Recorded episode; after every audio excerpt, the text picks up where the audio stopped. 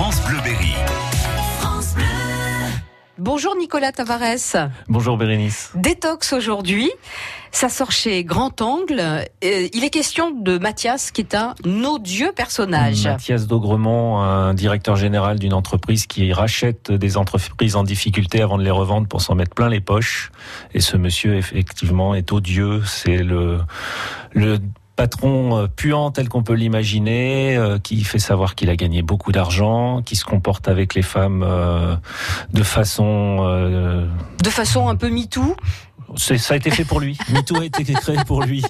Euh, donc vraiment un odieux personnage, oui. Bon, alors au départ, il est, il n'est pas terrible, hein, ce, ce, protagoniste, mais il y a un événement qui va changer le cours de sa vie. Voilà, lui euh, vit sans, vit la vie par les deux bouts, sans compter, sans, sans, faire attention à ce qu'il dépense, euh, saute sur tout ce qu'il bouge, et mm, son médecin le prévient qu'il va droit dans le mur et qu'il risque l'AVC très prochainement. Donc il fait à celui qui n'entend pas le message et manque de chance. L'AVC va tomber sur quelqu'un d'autre. Sur sa secrétaire euh, qui était euh, encore plus dynamique que lui et qui meurt sur son lieu de travail. Donc là, comme ça, présenté comme ça, c'est un peu dramatique. On est avec un personnage pas très sympathique. Ça le fait réfléchir en fait.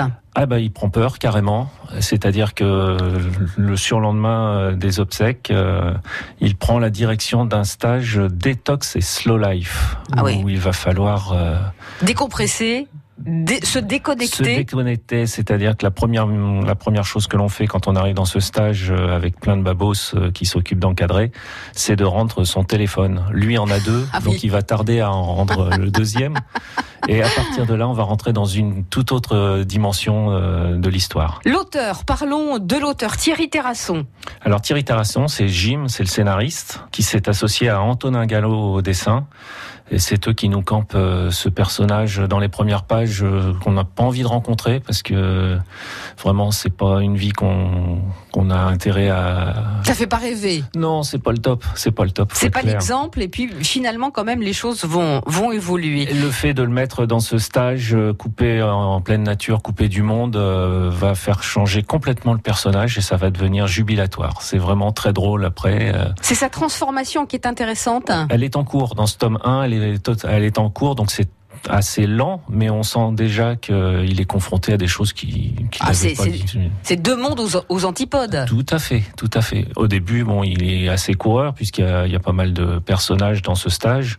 Il continue à se tourner vers les jeunes femmes, mais très vite, on sent que ça va être, euh, il va avoir d'autres priorités. Bon, c'est un bon album à conseiller à tout le monde? Oui, oui, oui, on peut, euh, on peut le lire à partir de l'adolescence sans problème. Il est à conseiller aux jeunes adultes, aux patrons hyperactifs et à ceux qui aiment la tisane bio, parce que vraiment, euh, je vous conseille de voir le, la boisson détox qui est offerte aux stagiaires dès le début. Elle, elle ah vaut le détour. Ah oui, elle décoiffe. on n'en dit pas plus. Merci Nicolas Tavares. Merci Bérénice. France Bleu, Berry.